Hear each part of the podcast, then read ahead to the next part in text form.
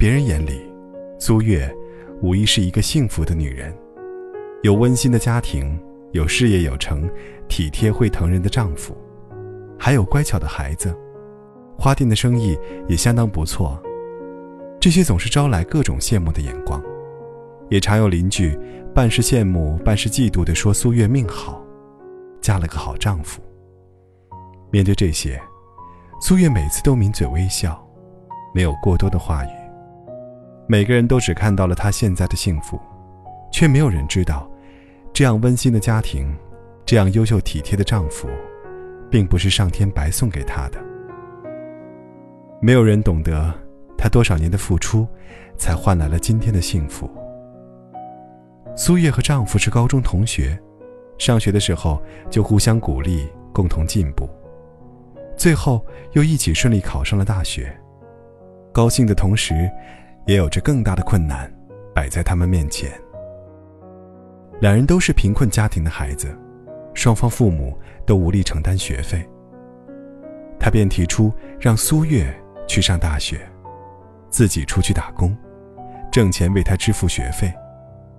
苏月不甘心在大山里生活一辈子，他知道他也一样不甘心，可残酷的现实在逼迫着他们做出选择。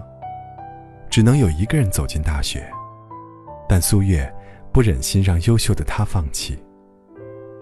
他毁掉了通知书，笑着说：“这下好了，就剩你的了，去上学吧，我去打工，我不怕吃苦。再说你考的学校比我的好，不上多可惜呀。”他急坏了，而他回家以后躲进被子里，哭了一整夜。很快，苏月便跟几个一起毕业的女孩到了上海，通过劳务公司找到了工作。他们租最便宜的房子，省吃俭用，努力攒着每一分钱。心如磐石，哪里是那么容易的事啊？苏月虽不是特别漂亮，但性格沉静，善解人意，温柔善良的花季女孩，很容易让人动心。很快。他便有了追求者。他是劳务公司的老板，一个很优秀的年轻人，单身，有房有车，高大帅气，不到三十岁就有了自己的公司。他对苏月非常好，每天一忙完工作，就买各种礼物来找她，带她去看东方明珠，去看海，百般呵护。像苏月这样出身的女孩。这无疑是致命的诱惑。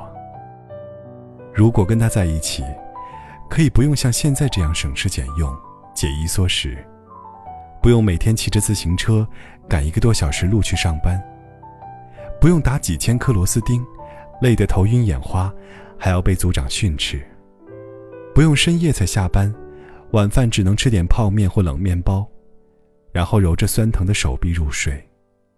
他的生活将会迎来崭新的一面。苏月很矛盾，她深爱着那个还在苦读的男友，可也想与寻常女子一样，去商场里买漂亮的衣服和鞋子。她也喜欢睡懒觉，喜欢躺在爱人的怀里撒娇。她向一起打工的同学诉说烦恼，请求指点。同学说。忠于自己的内心，无论如何选，你都是对的。任何人都有追求幸福的权利。给男友打过几次电话，总也说不出分手两个字。她内心耻于承认自己经不起诱惑。男友似乎察觉到了什么，却并未点破。那年他过生日，年轻的老板在海边准备了烟花。在漫天烟花之下，为他戴上了戒指。回到出租屋，同住的同学递过一个包裹，是读书的男友寄来的，里面是厚厚的画册，画册里，或微笑远望，或低头沉思，或古灵精怪。苏月的一颦一笑跃然纸上。最后一页，是他漂亮的钢笔字，上面写着。虽然我没有权利阻止你追求幸福，可我有决心给你将来的幸福。宝贝儿，我会尊重你的选择。你这个坏蛋！苏月倒在床上，抱着画册，垂着枕头，泪珠成串滚落。第二天，苏月请了假没去上班。她把那个人送给她的所有礼物找出来，打包寄到他公司。那个人始终不肯放手，每天开着车，在他上班的地方等待。几次纠缠后，苏月只好辞了工作，搬走了。其实，他相信那个人是真心喜欢他，只是他来的太晚了。他的心早已被占据，再也腾不出半点空隙给别人。她找了新的工作，依旧准时为男友寄去学费和生活费，总算守得云开见月明。她毕业后，两人很快就结婚了。她全心的付出没有落空，丈夫的爱从未动摇。他们结婚只做了登记，没有婚宴。没有婚纱，没有钻戒。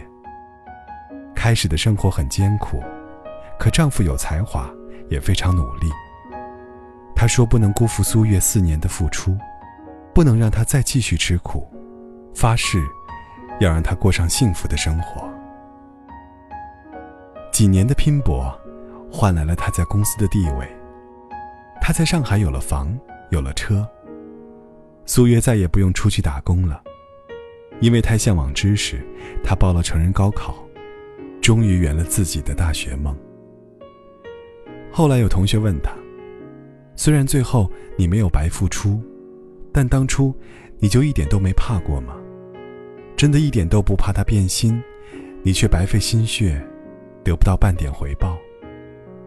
苏月说：“我相信他，只要我无愧于心，即使他变心了。”我也没什么损失。我的努力与付出，不仅是为了他，也是为了我自己。我还年轻，大不了一切从头再来。他所做的一切，都是为了自己，因此，他付出的一切努力，对自己而言都是值得的。努力工作是为了多赚钱，能够提高生活质量，拒绝诱惑。也是自己愿意，前提是为了让自己问心无愧。未来想起时毫无遗憾。如果她把自己做的一切努力都归结于男友，那么她的付出是建立在索取之上的。这样一来，当诱惑降临时，她难免会对一贫如洗的男友产生怨气。没有人强迫你去付出，付出的本质，也不应该是为了满足自己的欲望。如果感情的付出仅仅是出自本心，那么付出时就已经得到了回报，为什么还要强求对方的回报呢？张爱玲的小说里有一句：“我爱你，关你什么事？”大概就是这样一种境界。人之所以痛苦，是因为欲望得不到满足。